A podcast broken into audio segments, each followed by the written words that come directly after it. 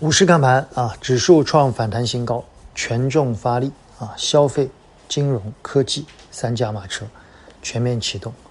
呃，昨天我们卖方的一篇报告啊，引发市场的评论啊，我们在语音里面也跟大家聊了啊，这篇卖方的报告的主要的逻辑，有机会我们在明天的娓娓道来里面再跟大家聊一下。其实主要就是两个，一个就是边际流动性的下降，四月份可能是一个加速点。之后会比较平缓，所以对于流动性的担忧，可能市场有点过度了。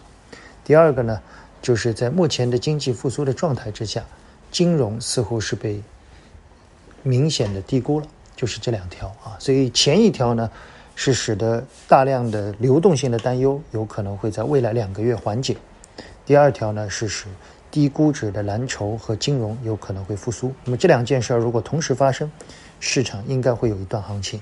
所以指数上呢，卖方的报告看得比较高啊，看到四千点。其实对于指数上，我个人更谨慎一些。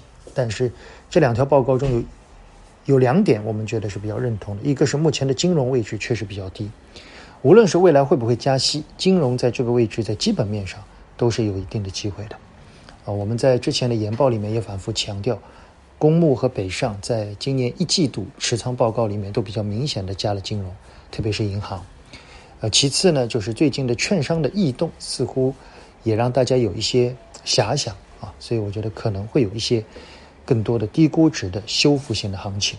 从操作的角度来看，消费、科技和金融，我们建议金融为首选，消费和科技呢平均配置啊。从反弹的逻辑来看，呃，整体的反弹逻辑在目前来看，时间主要是集中在上半年。那现在已经是五月底了。所以大家也就是认为，在五月底到六月底的这个时间窗口上，经济的复苏还在。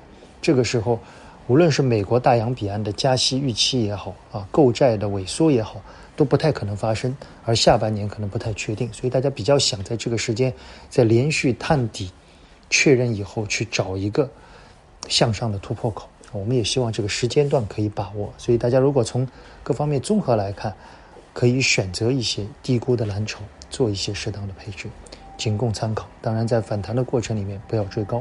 明天我们娓娓道来里面跟大家进一步的聊一下，仅供参考。谢谢大家。